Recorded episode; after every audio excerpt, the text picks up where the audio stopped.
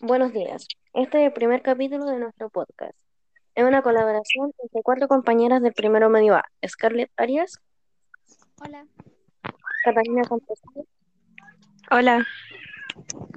Cristian Hidalgo Hola. y yo, Fernanda Orellana. Hoy vamos a hablar sobre la independencia de Chile, sus causas, participantes y todo lo que conlleva este tema, que es algo que todo chileno debería tener conocimiento. ¿Qué, fue la independencia de Chile? Se conoce como independencia de Chile al proceso político y militar que permitió liberar a Chile de la dominación española. En el proceso independentista se inició el 18 de septiembre de 1810, cuando se formó la primera Junta Nacional de Gobierno. Concluyó con la firmación del Tratado de Tantauco que en mil- 1826 puso en fin a la guerra entre patriotas y realistas. El proceso de independencia de Chile se puede dividir en tres etapas: Patria Vieja, Reconquista Española y Patria Nueva. Patria Vieja, 1810-1814.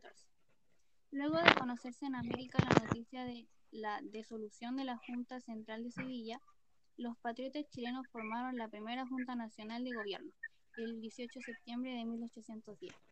Luego, en septiembre de 1811, José Miguel Carrera lidera el golpe de Estado con el fin de convocar un congreso que procla- proclamará la independencia que romperá vínculos con España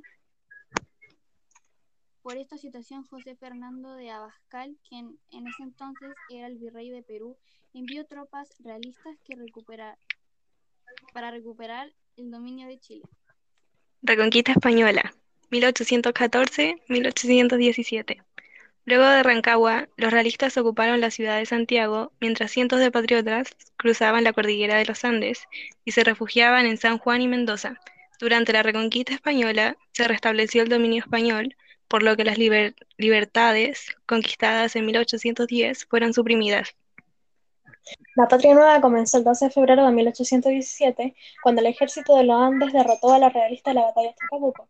Cuando ganaron el 14 de febrero, las fuerzas patriotas hicieron su entrada triunfal en la ciudad de Santiago. Al otro día se realizó un cabildo abierto que ofreció el cargo de director supremo a San Martín, pero este lo rechazó y recayó entonces en Bernardo Higgins.